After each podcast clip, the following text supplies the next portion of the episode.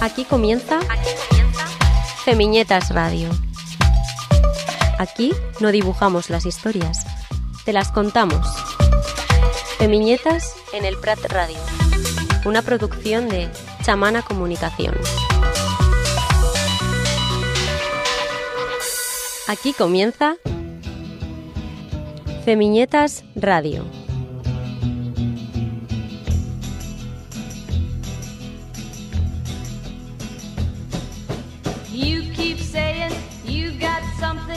For me. Something you call love, but confess. You've been a messin' where you shouldn't have been a messin'. And now someone else is getting all your best. These boots are made for walking, and that's just what they'll do. One of these days, these boots are gonna walk all over you.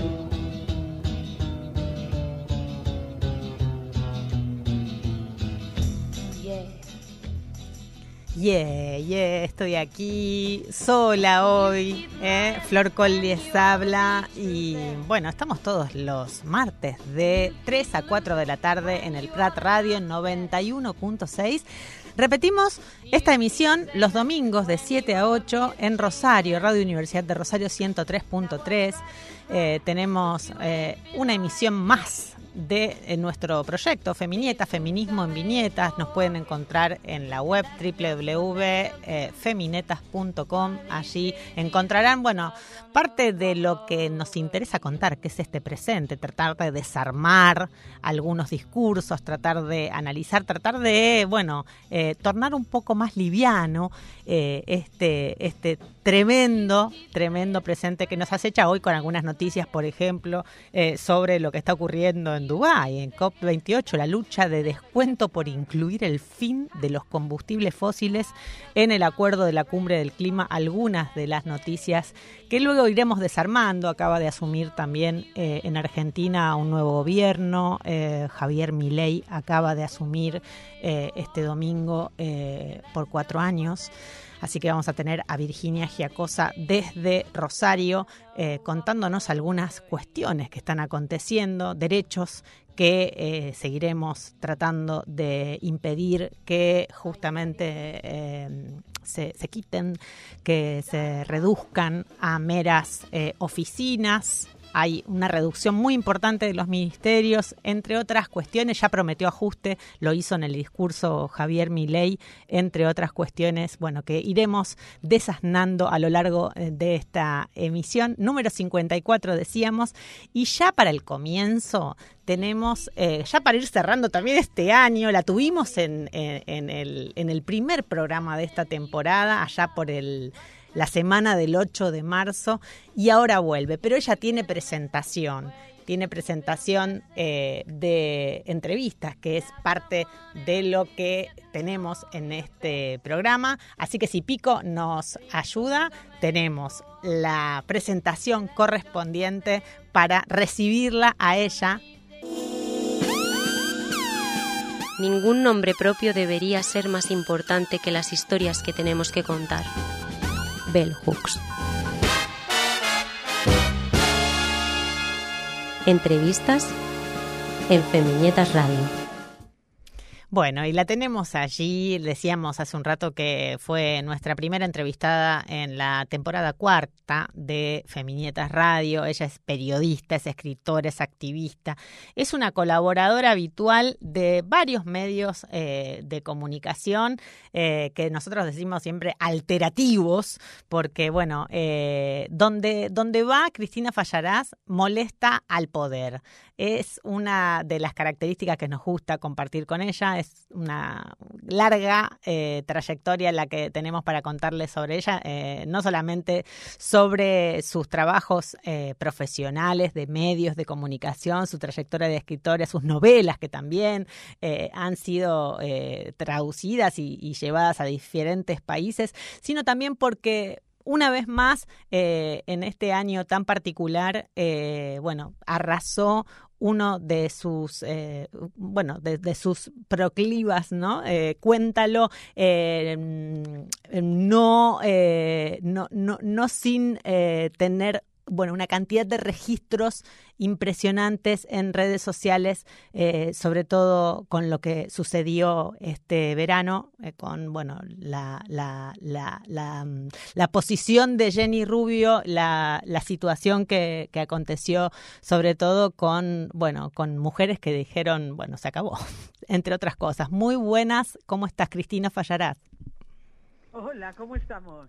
¿Cómo estamos? Yo estupendamente. Bueno, me alegro, me alegro que estés bien. Preguntarte primero. ¿Vosotras qué tal?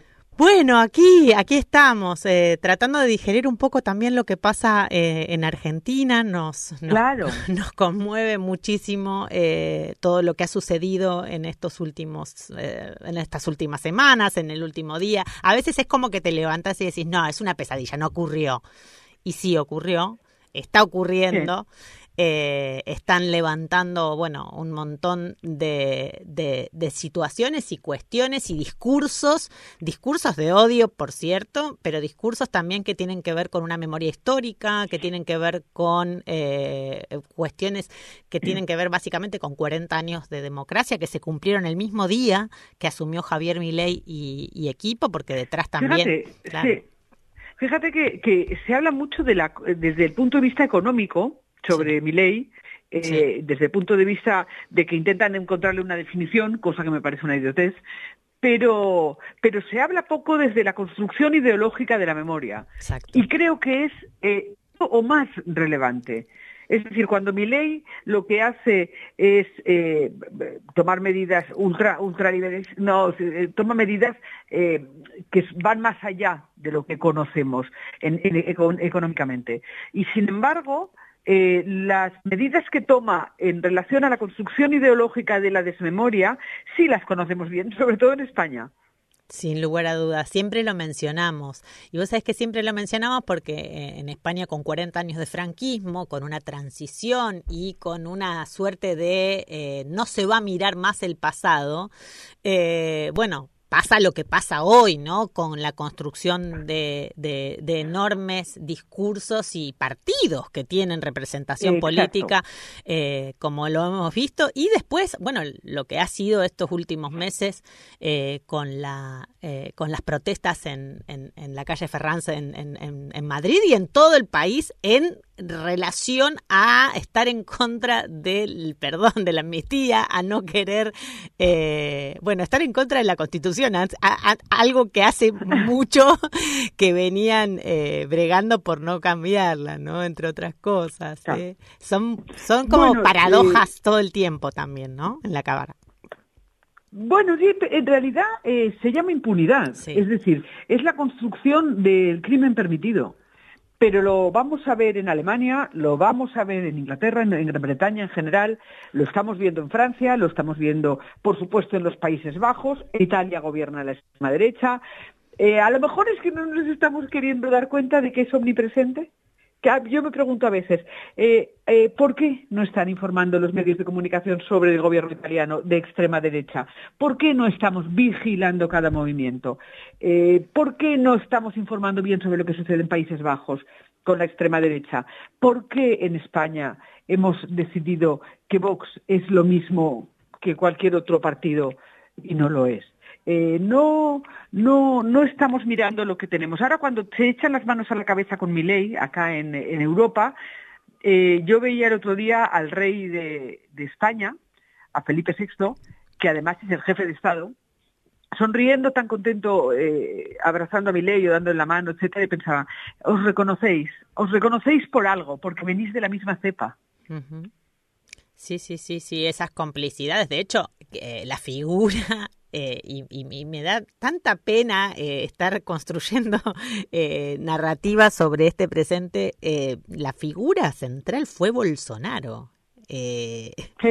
Es muy, muy, muy fuerte, ¿no? Lo que ha costado recuperar ciertas cuestiones, bueno, ni hablar de, de, asesinatos de activistas, estamos hablando de todavía un crimen impune sobre el asesinato de de Mariel, eh, entre otras cuestiones que tienen que ver con, eh, bueno, con posturas eh, que básicamente creíamos que, que, había temas que por ahí estaban ya superados y lo que habilita también, no sé si coincidís, que que todos estos discursos, cuando están tan legitimados por, por referentes políticos de, de, la derecha, de la extrema derecha, eh, bueno, tienen eso, eh, una unidad de complicidades y unas fortalezas que muchas veces las izquierdas nos cuesta, ¿no? Porque los consensos se arman muy rápido. Muy rápido. Se, llama dinero. Claro.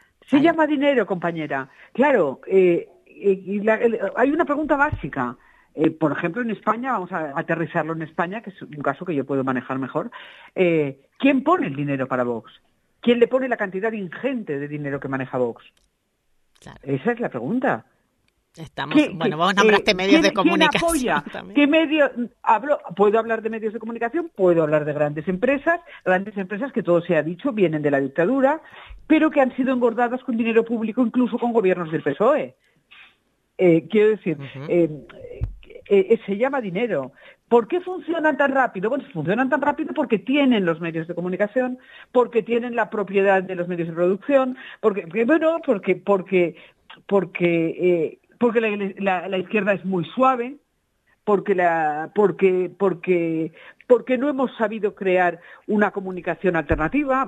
Hay, hay millones de, de, de, de ramificaciones del por qué, pero yo, la base, y no se nos puede olvidar nunca, es de dónde viene el dinero. Hay que buscar hay que buscar el origen del dinero. Sin duda, porque, los actores son sin un apoyo económico no se hace. Sí, sí, sí. Y, si uno busca y hace eh, historiografía de, de, quiénes son, bueno, los dueños de, de, de esas, de esos muchas veces monopolios, empresas que justamente son que, como vos decís, las que luego financian estos grupos económicos y demás, son los mismos que bancaron dictaduras en la mayoría de los casos son exactamente los mismos, exactamente exactamente exactamente. Yo recuerdo siempre en este país que Fraga y, otros capitostes del franquismo fueron entre otros los fundadores del país y el grupo Prisa que se nos vendió como la construcción de la izquierda. Eh, ahí quizás nos dejamos meter un gol pero tantas otras cosas y en estos contextos pienso, eh, por un lado, la construcción necesaria de alternativas, de resistencias. Decían nuestros autores de la facultad que que leíamos y que a pie juntillas de nuevo teníamos como la idea utópica de, posibilidades de cambios, de transformaciones. Hablo de 30 años para atrás, ¿no? Eh, mm. Hoy nos cuesta más pensar en una idea transformadora. somos activistas, eh, tratamos de, de, seguir en las calles, creemos en, los, en las posibilidades de seguir peleando por los espacios públicos, por más derechos. Y hemos tenido un año que no sé si coincidís para observar sin lugar a dudas lo que ha pasado con una figura eh, con tanta exposición y con tanto odio que se ha metido desde estos sectores que mencionamos como Irene Montero con las transformaciones que ha habido. Te lo iba a decir ahora, cuando me has dicho, es que ahora vemos con más dificultad eh, la posibilidad de un cambio, de una revolución, de lo que, de una transformación en serio. Eh, yo te iba a decir, el feminismo solo hay que ver contra qué figura han cargado desde la izquierda y desde la derecha, desde los medios y desde los y desde y desde los sindicatos, desde la patronal y desde los movimientos de base, ciertos movimientos de base. ¿Contra quién? Contra la ministra de Igualdad. Y esto es esto es esto es palmario, es palmario porque de repente parecía o parece que desde el feminismo se puede llevar a cabo una transformación radical desde un feminismo no capitalista. Pero claro, ¿qué hacen? La eliminan, pero, o sea, la eliminan y dejan tierra quemada. Eh, la eliminan con oprobio, la eliminan eh, creando una construcción que la hace culpable de todo, desde el avance de la extrema derecha hasta que violen a una chavala por la calle, ¿sabes? Eh, por algo será, por algo será. Es, es bestial. Ahora, nosotras, nosotras, a nosotras, a nosotras no nos frenan, ¿eh? Quiero decir, a mí igual me he hecho un poco vieja. No, Cristina, ¿qué decís? Sí, pero que me encanta. a mí me encanta, me encanta, me encanta, me encanta la edad. Pero quiero decir que no me, que no me, no me achantan, no me, no me bajan el ánimo, no, no consiguen. estamos fuertes, ya está. Eso te quería preguntar, eh, justamente con un escenario eh, de, bueno, de, una izquierda que se, se está eh, dividiendo, sabemos las últimas novedades también de Podemos dentro de España. ¿Crees que es, hay, hay, hay análisis que se hicieron también que, que, lo veían también como positivo, ¿no? Para, para poner también alguna, algún cuestionamiento. El paso de Podemos al grupo mixto. Sí. Sí, claro, es positivo, pero bueno, es positivo, pero aparte es irremediable. Cuando te quitan cualquier posibilidad de, de, participar en un grupo, pues tienes que largarte. No, no sé hasta qué punto se puede decir que Podemos se ha ido del grupo mixto o que a Podemos lo han lanzado hacia el grupo mixto. A mí hace mucha gracia que en Sumar eh, primero lo dejen sin atribuciones y sin prácticamente representación y luego digan, ¡ay, se van! Pues eh, son tránsfugas. Hombre, no. A mí, quiero decir, seas o no de Podemos, eh, no hay más que mirar eh, cuál era su papel para decir, colega, lárgate de ahí. Y además era gracioso porque en el tono que hablaban al día siguiente te recordaba un poco cuando te has, te has separado de esa pareja pesada que no te deja hacer nada y por fin el primer día que sales a la calle dices, hostia, qué bien, no voy a tener que comer con él. Eh, pues ya había algo de eso. Y luego todavía queda mucha, mucho mucho desastre interno en Podemos, que vamos a ver mucho desastre interno. Y vamos a ver mucho desastre interno también en Sumar. Eh, esta izquierda tiene que rehacerse, pero, pero se rehará. La cuestión es desde dónde. Fíjate que en España el, eh, las, las, izquierdas nacionalistas, me refiero por ejemplo a Esquerra Republicana y a Bildu, están dando unas alternativas que, que parecen más sólidas que las que da la izquierda estatal, por así llamarla. Entonces, bueno, se nos presenta un panorama interesante. La, izquierda en ese momento tiene que revisarse porque no puede dar eh, unas respuestas a la sociedad parecidas a las del PSOE, que no es izquierda.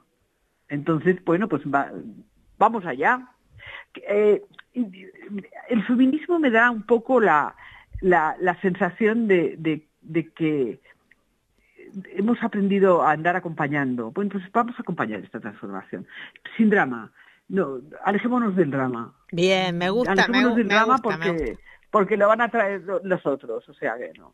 Mira, el otro día me pasó una cosa por la, una cosa por la calle que podría en otro momento haberme tomado como algo dramático y, he pensado que, que forma parte de, de, lo absurdo de esta de esta época y que además eh, eh, engalana mi currículum. El otro día iba por la calle y me pegó un tipo con un rosario. ¿Te pegó? Afortunadamente, claro. Si no me dio en la cara, no me, que no me llegó casi, me llegó al hombro. Qué delirio. Pero que me peguen con un rosario me parece fascinante. es decir, es, es como medieval. Es muy fuerte. Entonces, muy cerca de mi casa, un tipo me gritó y entonces la, como que eh, lanzó lo que tenía a mano y llevaba en la mano un rosario. Y pensé, madre de Dios, lo que estamos viviendo en Madrid. Ay, me quiero reír, me cuesta, pero es muy que sí. fuerte. No, pero claro que sí, claro que sí. Yo creo que uno de los uno de los de, los lemas del feminismo a partir de ahora tiene que ser basta de dramas. Basta de dramas. Basta de dramas. Hashtag basta, de dramas. No sé. Sí. Estamos, tenemos que recalcular la energía y, ser realmente transformadora. Y sobre todo, compañera, tenemos, tenemos que divertirnos. Porque una no quiere acercarse a un sitio donde todo el rato parece que hay drama, muerte y daño. Sí, señora, tenemos drama, muerte y daño, pero además nos confortamos porque estamos juntas, porque estamos en la lucha, pero y porque nos queremos divertir y porque la vida tiene que tener alegría también. Hace poco te veía eh, en una en una juntada, en Junta, eh, Acción Comadre se llamaba, creo, eh, y justamente mencionabas eso, ¿no?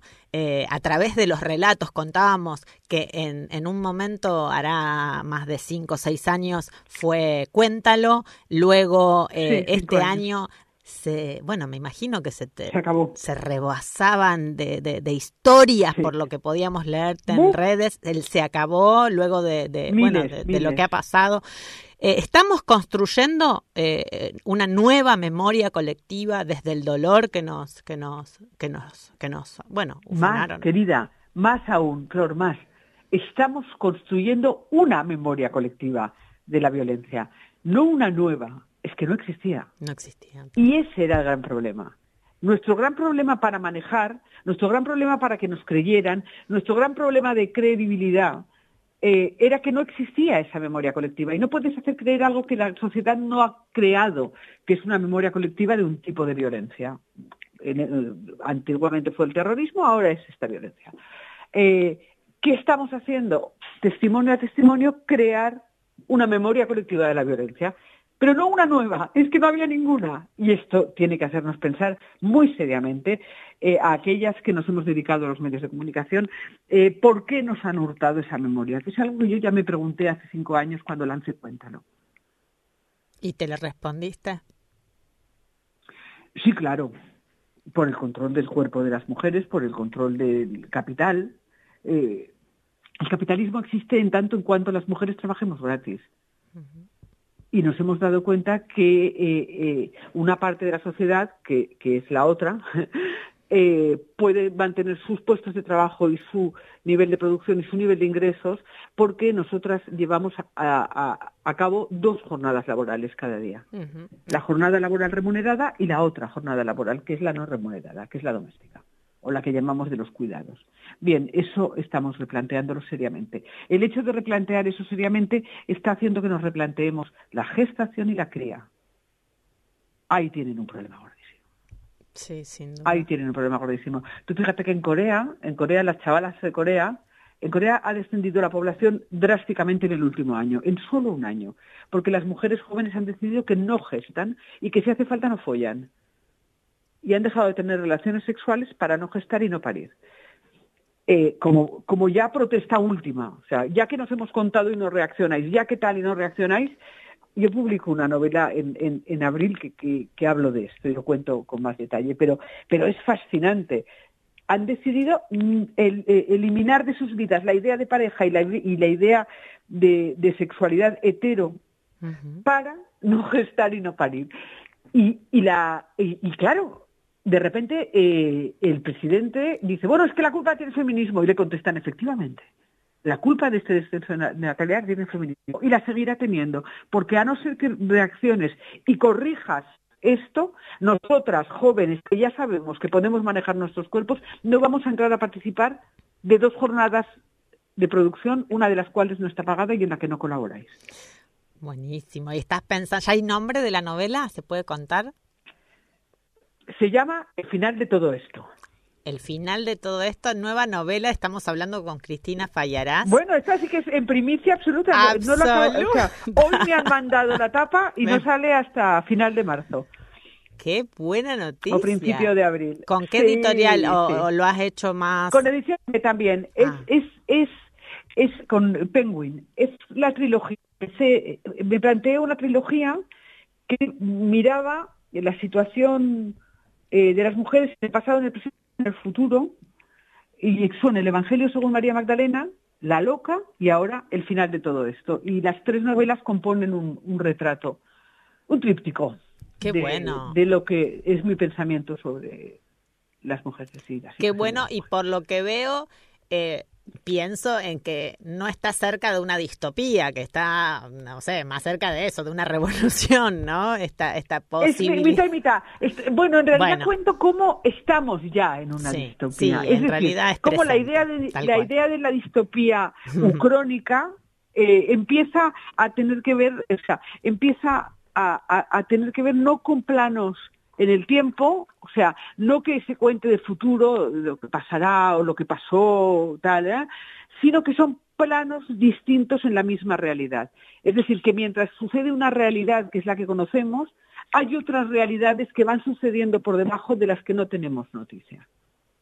Qué bueno, qué bueno. Me lo bueno, bomba. Bueno, tengo que decir. Eh, me, me alegro muchísimo. Es una, una, una gran una, una gran noticia Ya que en abril primicia, que en abril tenemos novela de Cristina Fallarás para completar esta trilogía, maravilloso. Eh, y volviendo eh, a- al, al Se acabó, eh, a esta incontable cantidad de historias que no cesan, porque además cada vez que hacías una invitación a que, a No que cesan, puedan, a que puedan contar, a, a- a contar las, las, las vivencias, generalmente atravesadas por, por mucho dolor y mucha violencia, eh, bueno, fue una, una enorme cantidad. Están en el en Instagram de Cristina, se fallarás. Pueden encontrarlos Sí. ahí porque, bueno, hay una cantidad enorme. ¿Hay alguna que, mm, que te haya interpelado un poco más, eh, que te haya, no sé, eh, eh, eh, hecho sentir algo que, que, que además, no sé, había, se había modificado, que se había cambiado, porque hablamos de diferentes generaciones de mujeres, hablamos de, de mujeres Hablamos de todas las Exacto, generaciones. de muy jóvenes que Hablamos de todas, Sí, sí, querida, de todas las mujeres. Absolutamente. absolutamente. El hecho de narrarlo en Instagram en lugar de en Twitter, lo que ha hecho Mm. es que eh, Instagram es una red más familiar. Sí. Sobre todo hay mucho menos activismo y mujeres que no están acostumbradas a narrarse.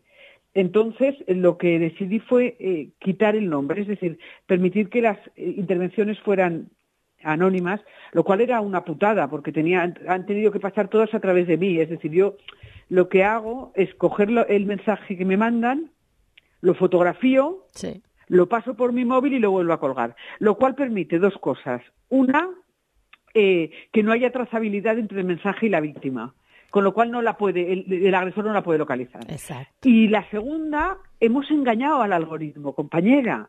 Mi, mi- mi Instagram está lleno de pollas, follar el culo, mm, coños, eh, mamadas, etcétera, que es algo que el algoritmo no permite El Instagram. el sin embargo, Claro, muy bien.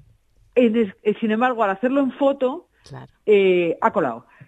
Y entonces, claro, todas han pasado a través de mí, pero lo que sí ha demostrado es que eh, eh, hay una heterogeneidad de mensajes eh, de, mujeres, de voces, de generaciones, de edades, de clase, de, de condición, de todo, de todo, de todo, de todo, absoluta. Luego hay patrones, muchísimos patrones que se repiten.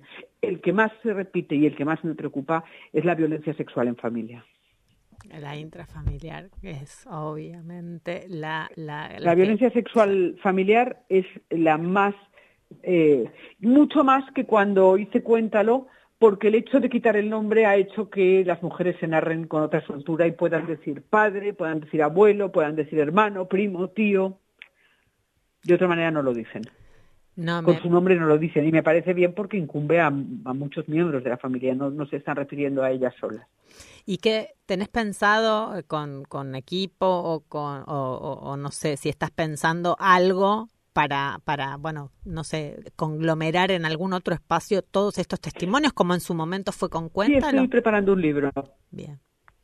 Bien. En este caso va a ser un libro, porque noto que hay mucha mujer, eh, el perfil es diferente y entonces hay que sacarlo de Internet y de las redes para que puedan manejar aquellas mujeres que no tienen perfiles de red, ¿sabes? Aquellas mujeres que no se manejan en, en lo tecnológico, sino que se siguen manejando como antiguamente.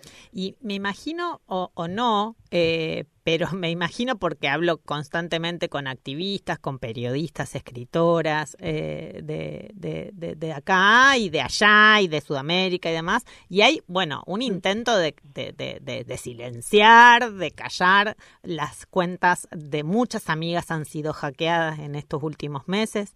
Eh, ¿cómo, ¿Cómo te te armás? Eh, ¿Aprendiste nuevas técnicas y, y- y metodologías para cuidarnos más en redes? Bueno, también te tuviste que ir por, por discursos de odio de Twitter, Bueno, ¿no? yo irme de donde, claro, yo, yo aprendí que me voy de donde me insultan, que me voy de donde me agreden o de donde agreden a otras mujeres. Y me he ido de todo excepto de Instagram, que seguramente acabaré yéndome, pero por ahora no he, no he necesitado irme. Bien. Y, No, no se debe sí. permanecer en lugares Sí, donde exista sí. la violencia contra las mujeres. El problema de, de Twitter es que permanecemos, es que no debería haber nadie allí ya. No debería haber mujeres. Y me dicen, bueno, ¿y qué se la dejamos a ellos solos? Pues que se toquen. Claro, pues que se hagan de Twitter un coches, claro. Nos vamos todas y nos tendríamos que ir todas de golpe. Totalmente. Eh, ¿Crees que hubo un, un, cambio real con el caso, bueno, digo el caso Rubiales porque así fue llamado mediáticamente, pero creo que fue un, un, caso mucho más... un cambio real radical, un cambio real radical. Es decir, eh, aquello que, no, que los medios de comunicación no habían querido explicar, que era la idea de consentimiento, eh, el caso Rubiales lo dejó meridianamente claro. Ya no hizo falta dar más explicaciones. Las mujeres, sobre todo las mujeres jóvenes, entendieron perfectamente de qué se trataba lo de consentir gracias a ese caso. Sin duda. ¿Te esperabas que, llegue a, tantos lugares, que justamente haya un reconocimiento? A pesar de que, de hecho, pensaba, no sé, los futbolistas, pocos, los varones futbolistas, pocos se solidarizaron, ¿no? Pensaba también, ¿no? Dentro de los mismos ámbitos. No, pocos no, ninguno, ninguno, cuatro. Y los, eh, pero no los futbolistas, los deportistas. ¿Dónde está Pau Gasol, Rafa Nadal, el otro de la, de la raqueta, el de la pelota? que va, hombre son machos. Nada, es que no sé ni por qué esperamos cosas de esto. Es que eh, nos equivocamos si esperamos cosas de ellos. Nosotros vamos avanzando, vamos avanzando. Y oye, el que quiera sumarse, que se sume. No esperamos nada. Vamos avanzando, cariño. lo digo en serio. Es decir, hemos aprendido. Y sí, sí esperaba esta respuesta. Igual que en Cuéntalo no lo esperaba en absoluto, en este caso sí, supe que iba a haber una respuesta tremenda. Lo supe, lo supe desde el principio y por eso la propicié. Pero además de eso, em, hemos aprendido a no esperar, a tirar para adelante. Yo veo a las chavalas jóvenes, oye, tira para adelante y vamos, y si hace falta, eh, pues, pues, pues eh, dar una explicación se da, pero si, si no es imprescindible, no se da. Qué bueno. El, el fin de semana bueno, antes del fin de semana, pasa que fue el puente y demás, eh, me enteré por vos, por, eh, por tu posteo de, de, la muerte de la querida Itziar Castro, eh, que bueno, era tu amiga y era bueno una referente y una luchadora. Una bestia, una luchadora, una mujer maravillosa. ¿Sabes? Cada vez que me preguntaban este fin de semana, es que Itziar ya, ya permanece, es que ella ha modificado ha modificado nuestra forma de vivir y de mirar nuestros cuerpos, ha modificado nuestra idea de la valentía y de la ocupación del espacio. Y, y eso no desaparecerá. Y por eso ella ya es un símbolo. Sin duda, gracias. Gracias por estas palabras, por este tiempo, por, por, por prestarnos un rato para pensar como juntas. No como no hablemos más, empezad muy bien el 2020, ¿cuánto? 24, 24, Cristina. ¿Algún deseo? Tengo algo en la cabeza, tengo en la cabeza algo que me impide decir 2024. Bueno. No sé qué me pasa, pero ya me saldrá. Y fue bravete, eh, este, va, está haciendo, así que... está ¿Algún deseo? No, un convencimiento. Vamos a caminarlo juntas. Vamos a caminarlo juntas, qué lindo. Te quiero. Un abrazo gigante. Guapísima. Beso y beso a todas. Y nos estamos viendo seguramente pronto. Un abrazo gigante. Cristina, abrazo. Cristina Fallarás pasaba por Feminietas Radio. Eh, hoy también tenemos música del Chini que eh, nos trajo buena música como hace siempre. Eh, bueno, nos deleita con algunas bandas. Vamos a escuchar a Shakid and Hyai, Tech 3 de Spin That Will. Eh, reivindicamos a esta banda, dice el Chini Shakit K, eh, una cantante congoleña que junto con el productor eh, Hobogart fueron los creadores de Technotronic. Seguramente si tienen más de 30, 30 y pico, yo diría, es una banda que seguramente escucharon. Ella fue la compositora que hizo el hitazo Pump on the Jam, que seguro lo, escucharon. Y de todo ese disco tiene otros hits como eh, Move This, Get Up eh, y This Beat eh, is Technotronic. El problemita fue que para el video de Pump Up the Jam decidieron, sin consultarle, reemplazarla por la modelo Feli King, eh, que terminó siendo una cara visible del grupo. Para el segundo single, eh, ya Kid K eh, volvió a aparecer y siguieron adelante, pero el tema de hoy es Spin That Wheel, otro de sus hits, solo que es del grupo High Tech. Escuchamos. Come on. Hit em with this.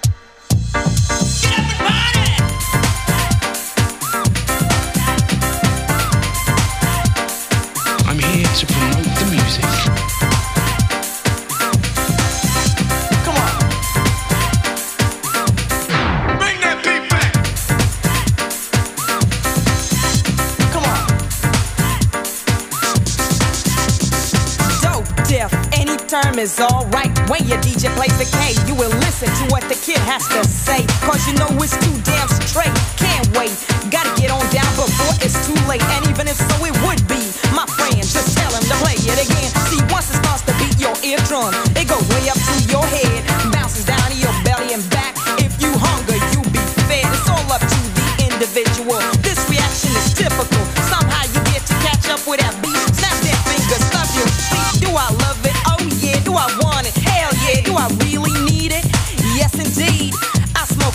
Like weed. For real, legit, you feel it. I'm talking about the real deal. I'ma make you feel. Yo, DJ, spin that wheel. Spin that wheel. Spin that wheel. I'ma make you feel. Yo, DJ.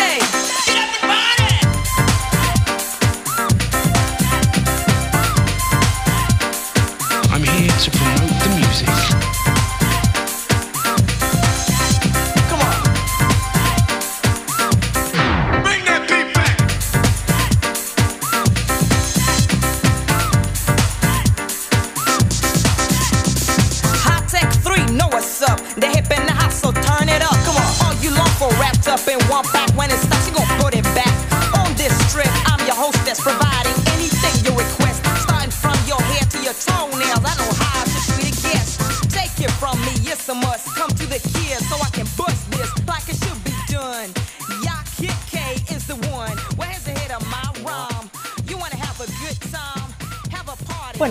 en Feminetas Radio porque eh, nos quedan dos programas eh, y ella estuvo todo el año, en las cuatro temporadas, eh, nunca faltó a la cita, la hemos explotado más que el resto de los colegas, esto, bueno, mea culpa, nobleza obliga, tenemos que, que agradecerle primero que siempre haya estado al pie del cañón Virginia Giacosa, periodista, crítica cultural, gestora, docente argentina y madre que está del otro lado en eh, Rosario.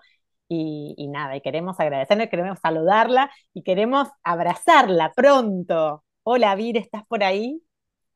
Hola Flor, ¿cómo estás? Y pronto me parece que nos vamos a pegar un pedazo de abrazo increíble. Acá Ay. estoy.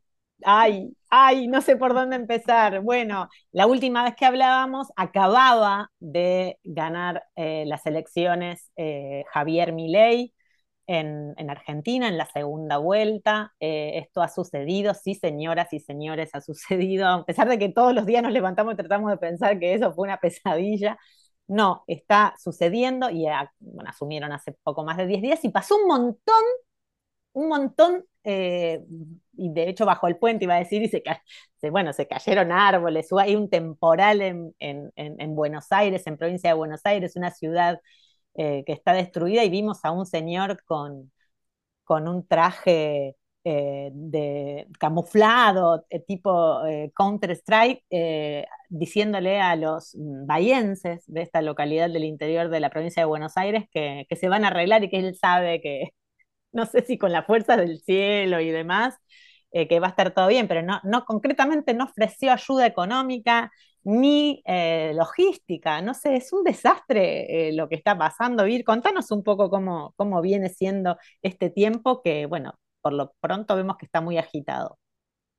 Bueno, como vos bien decís, sí, Javier Milei, bueno, asumió, ayer se cumplió una semana de asumir el cargo de presidente, hoy vendría a ser eh, la semana desde su primer día en ejercicio, digamos. Y estuvo en Bahía Blanca junto con el gobernador Axel Kicillof tratando de acompañar lo que habían sufrido las víctimas. Hubo 13 víctimas fatales, fue un temporal enorme. Podríamos hablar no te diría de un tsunami, pero los árboles quedaron arrancados de raíz, se cayeron techos, tinglados. Estas 13 víctimas estaban en un club de Bahía Blanca, en un festival de patín, pero también hubo repercusión en la zona de donde se estaba eh, gestando y generando y desarrollando una fiesta electrónica en la ciudad de Buenos Aires, donde también hubo heridos de levedad, pero importantísimos destrozos y mucho temor. Esa noche en las redes sociales se, se, se percibía mucho temor de la ciudadanía ante este viento feroz que arrasaba con todo,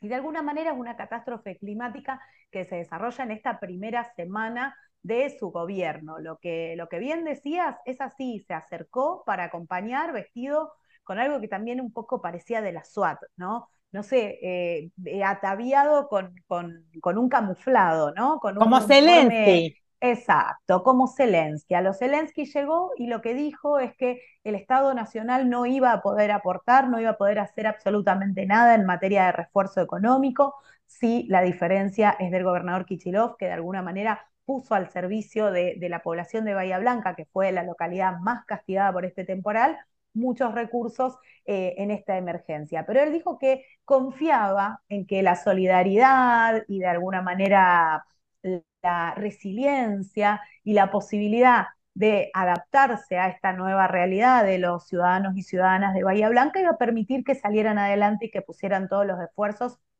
a disposición.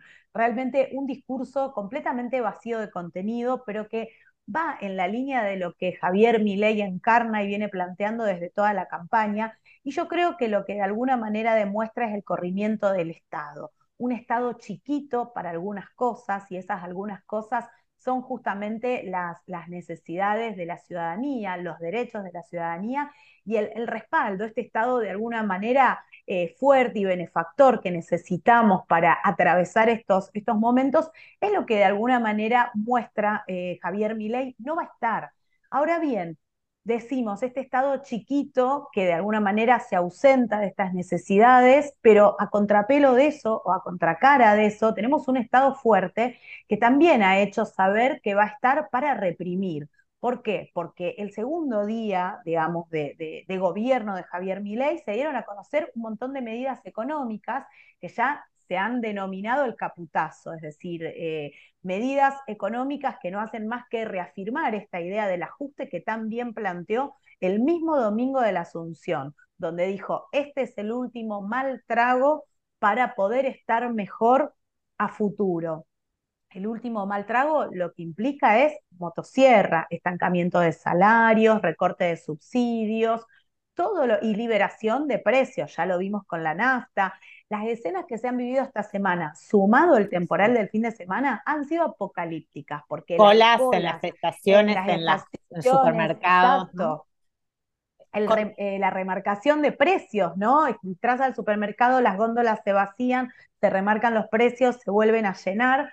Y de alguna manera estas medidas de Caputo fueron acompañadas, por un lado, por un lado también, la, el estancamiento de los presupuestos al 2023, tanto de muchas asignaciones sociales como también del presupuesto de la Universidad Nacional de Rosario. Se dieron de baja los contratos de trabajo de un año o menos en todo lo que sería el aparato estatal.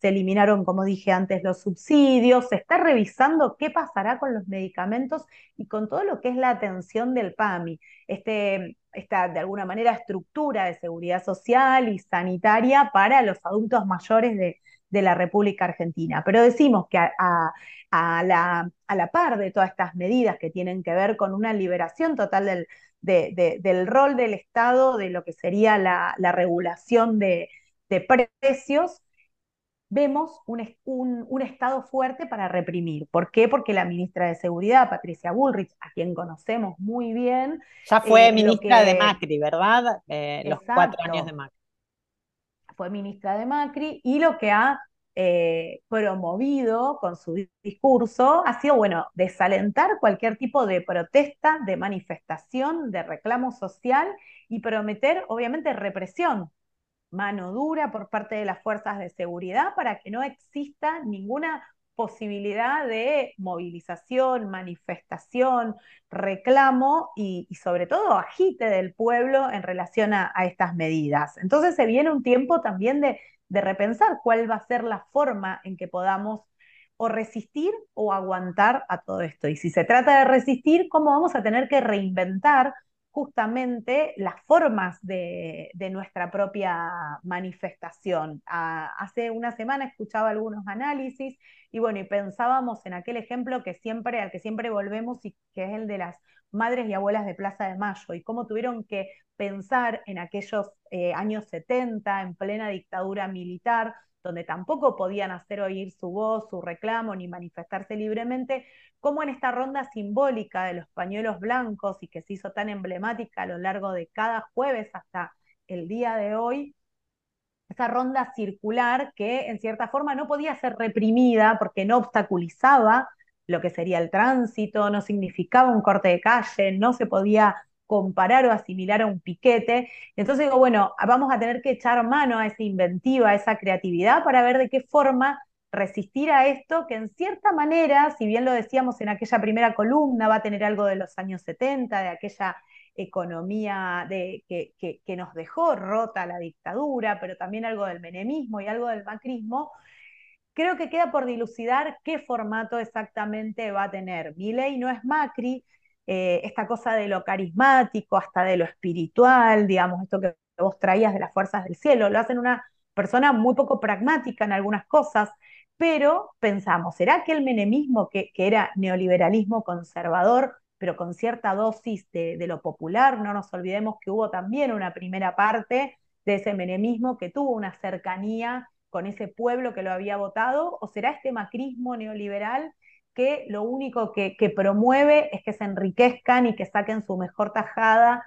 los empresarios y ese lobby empresarial tan cercano a esta casta política que según la promesa de mi ley era la que iba a pagar eh, el recorte, el ajuste y la motosierra y sin embargo lo que estamos viendo a partir de estas primeras medidas es que es el pueblo trabajador y gran parte de sus votantes quienes están eh, sufriendo en carne propia las consecuencias del ajuste. Eso te iba a preguntar. Eh, hace, bueno, poco más de dos semanas asumiendo eh, en, Argentina mi ley, eh, hay una puja concreta con el sector del macrismo, que es el sector que benefició, digamos, esta asunción, digamos, este acuerdo de macrismo con la libertad avanza, con esta con esta eh, derecha libertaria, o, no sé cómo llamarle, eh, porque bueno, se ha quedado con lugares claves, ¿no? Eh, todas las figuras referentes de, Mauricio Macri. vos hablabas del caputazo, ¿no? este, reconocido gestor, además de lo que significó la deuda con el Fondo Monetario Internacional en el ciclo 2000 15-2019 eh, eh, que eh, generó Mauricio Macri estando en el poder, ¿no? ¿Qué es lo que se va viendo con ya una, una devaluación galopante y además en un contexto, vos hablabas de la protesta social, los modos de resistencia que se verán, bueno, afectados y que será también cuestión de ver cuáles son los otros modos de, protesta justamente y de autocuidado. Nosotras, eh, mujeres y disidencias, también tendremos eh, otras formas eh, que seguramente tendremos que evaluar cómo salir a las calles, ¿no? los espacios públicos que siempre no fueron tan hostiles. Em, ¿Cómo lo ves en un mes, además que comienzan las vacaciones, ya terminaron los ciclos escolares, bueno, temperaturas altas más allá de la, del ciclo climático muy hostil de estos últimos días con los temporales, viene las vacaciones de verano en Argentina en este momento. Es difícil también congregar, hacer eh, eh, cohesión de, los sectores de, gremiales, sindicatos, sectores de, protesta que, son los más conocidos, ¿no? ¿Cómo es el contexto? ¿Hay reuniones? ¿Qué pasa con la oposición en, en estos días? Eh, mira, coincido con lo que decís en relación al mes de enero y a este estancamiento de alguna forma. No es casual también, ¿no? Todo muy rápido, ¿no? Devaluación, recortes, despidos, el miedo, la cosa de esto, bueno, será bravo, eh, tengan miedo. Ya hay camisetas grabadas que dicen no hay plata. no hay plata. Vos sabés que sí, esas camisetas fueron parte del merchandising de todo el domingo. Hubo tres o cuatro cosas claves del discurso de Asunción del domingo. Una fue cuando dijo que, bueno, como ya venía diciendo en campaña Javier Milei, es dentro de la ley todo, fuera de la ley nada, siempre hablándole a estas personas y a estos ciudadanos y ciudadanas de bien. Es decir, todos los que no entremos dentro de lo que sería esta ciudadanía de bien, esta ciudadanía que los apoya, esta ciudadanía que adhiere de alguna manera, pasiva o activamente, a sus propuestas, no entraríamos en esa categoría. O sea, no fue un discurso conciliador, fue un discurso solamente para los suyos y en este decir todo dentro de la ley, nada fuera de la ley, el que las hace las paga, también se vivó de alguna manera por parte del público presente, que fue menos de lo que se esperaba, pero fue un público de alguna manera eh, comprometido con, la causa y sobre todo en algunos casos hasta muy humilde, lo que gritaban era policía, policía. Por un lado esa consigna, por el otro lado la de motosierra, quizás menos eh, aplaudido, pero aún así acompañado fue el anuncio del ajuste, es decir, no hay plata. No hay plata, una inscripción que está circulando ya en remeras y de alguna manera se instala eso como un esfuerzo que toda la población tiene que hacer, el ajuste que hizo a nivel ministerios, dejando tan solo nueve en pie, no es tan significativo, podríamos decir, en relación a lo que implica ese gasto o esa inversión social del Estado, no es tan significativo con esos cinco puntos que él pretende bajar. Sí va a seguir bajando esos cinco puntos, no emitiéndole dinero a las provincias, recortando las partidas, suspendió también la pauta oficial. Esto fue uno de los grandes anuncios de, Caputo, la pauta oficial, que bueno, de alguna manera no se reparte de la misma forma entre los grandes y los pequeños medios. Los ministerios, como te decía, bajaron de 18 a 9. Se reducen los subsidios en energía y transporte. Lo que vamos a empezar a ver en el bolsillo es cuánto nos va a salir justamente viajar en el transporte directo a nuestros trabajos, cuánto nos va a salir sostener la tarifa de, energía, algo también, un servicio básico para nuestro hogar. Se mantienen los planes de asignación social, los planes potenciar trabajo en este caso, con el presupuesto 2023, cuando el bolsillo está completamente agujereado y la inflación se come eso. Se duplican algunas asignaciones como la universal por hijo, pero de alguna manera también se van a revisar a quienes se les están otorgando. Eh, si tenés algún ingreso mínimo, ya no vas a poder cobrar, por ejemplo, lo que son las, la tarjeta alimentar. Eh, no se van a renovar contratos laborales, como te decía antes, del Estado que tengan menos de un año de vigencia, se van a reducir las transferencias a las provincias, no se licita obra pública, algo que él ya también había anunciado, y se hizo esta devaluación como un sinceramiento de alguna manera del cambio dólar, del cambio oficial. El dólar estaba pisando los 400 pesos, su valor se duplicó a 800. ¿Cómo vemos las cosas? Yo creo que todavía con eh, mucha expectativa de ver qué pasa. Creo que también la mirada tiene que estar puesta en qué pasa con aquella gente que lo votó, aquellos que podrían empezar a sentirse estafados, arrepentidos. Lo cierto es que no es el momento. Todavía la gente pone un voto de confianza a Justifica el ajuste. Hay una justificación, ¿no? Hay una justificación. No quedaba otra. Lo cierto es que en la calle te encontrás con mucha desazón. Hay, hay, hay un, clima. Imagínate que hace un año estábamos tomando las calles festejando el triunfo y la Copa Argentina eh, y el campeonato mundial, digamos. Estábamos en la calle tomando las calles eh, eh, enarbolando la bandera celeste y blanca con un desborde y un derroche de alegría que, bueno, fue un poco el motor que le permitió, pienso yo, al gobierno de Alberto Fernández poder dar un, un changüí para no tener un, un diciembre incendiario eh, en el 2022. Sin embargo, este 2023 no, no hay expectativas de consumo, ya prácticamente los comercios recortaron cualquier tipo de descuento, cualquier tipo de promoción en cuotas, casi todos los pagos en más de una cuota eh, o, financiados, es decir, solamente no tenés recargos si pagas en una cuota. Estamos hablando de la semana previa a las fiestas de Navidad. No, ni eh, Entonces hay como una, una desazón muy grande, pero sin embargo todavía estamos asistiendo a eso que algunos eh, especialistas han llamado como esta luna de miel.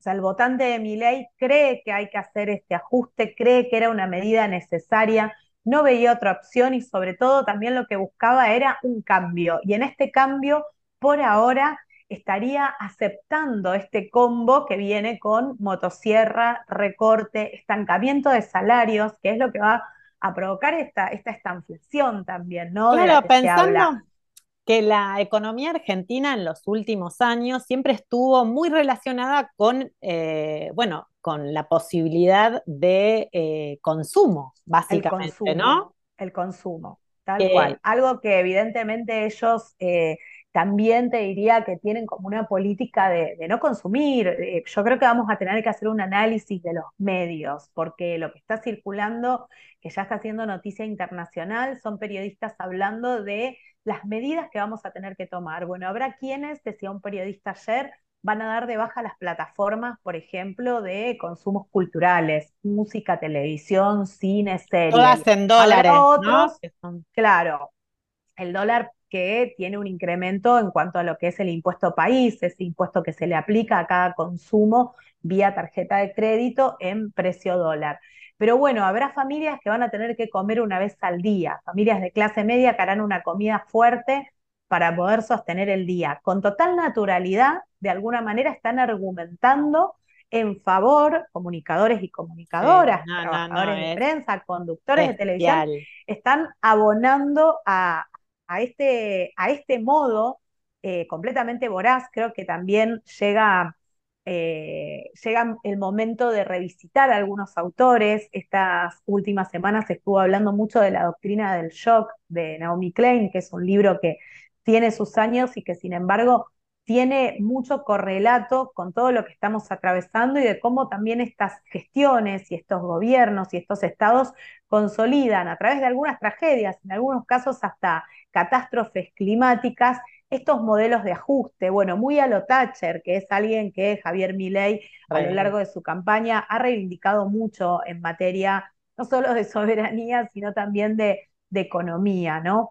Y, me parece que, bueno, eh, justo, bueno, dábamos la, noticia en estos días o la veíamos el fallecimiento de Tony Negri, alguien que también nos, nos ayudó a pensar esto de los, de los imperialismos, ¿no? Y me parece que, que, bueno, vamos a tener que echar mano casi como en el 2001, digo, hoy recordaba esto que, que traía, ¿no? Hace un año estábamos en la calle embanderados, pero hace 22 estábamos atravesando lo que fue el 19 y 20 de diciembre para nuestro país, con ese, con ese cambio de, presidente, con esa, con esa huida de nuestro presidente de la nación en ese momento y lo que significaron ese 19 y 20 no solo en marcha, sino también en represión, en estallido social, en lo que fue una masacre, pero sobre todo también en lazos que fueron reinventando nuestra forma de hacer política, nuestra forma de producir a partir de de poder entramar todo un tejido de movimientos sociales que pasaron por las asambleas populares, por el trueque.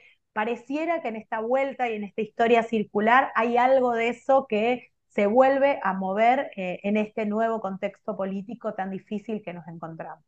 Bueno, Vir, habrá que crear nuevas formas de, ver eh, de qué manera, bueno, nos enfrentamos a los espacios públicos. Cristina Fallarás decía hace un rato eh, que deberá ser con actitud aguerrida y, desde emociones fuertes, no teniendo miedo eh, y no deprimiéndonos, que es lo más eh, concreto que por ahí nos, nos ocurre cuando, cuando vemos un panorama tan, tan triste. Pero bueno, nos encontramos el año que viene, seguro te comprometemos, eh, ya se nos acaba el programa eh, y te saludamos y nos vamos con Sibo Mato, eh, un temazo que nos preparó el Chini, nuestro querido musicalizador de todo este año, la mayoría de los episodios de Feminetas Radio para este año, una banda de Nueva York formada por las japonesas Miho, Hattori y Yuka Honda. Birthday Cake se llama este tema de la Sigo Mato, una cosa maravillosa que va desde el blues al Britpop.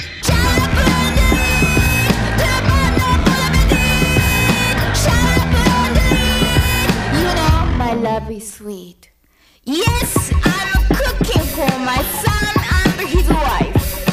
It's his 30th birthday. Put berries into my bowl, add milk of two call the imam as an I don't give a flying fuck about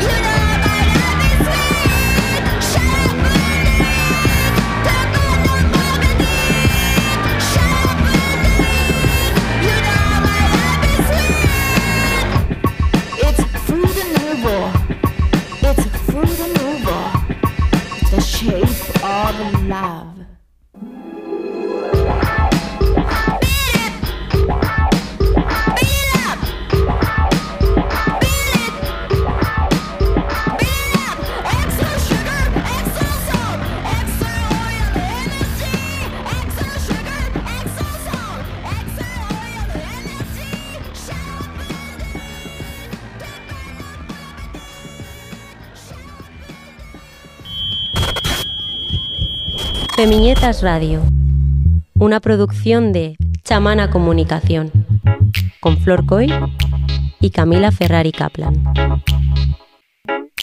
Femiñetas Radio.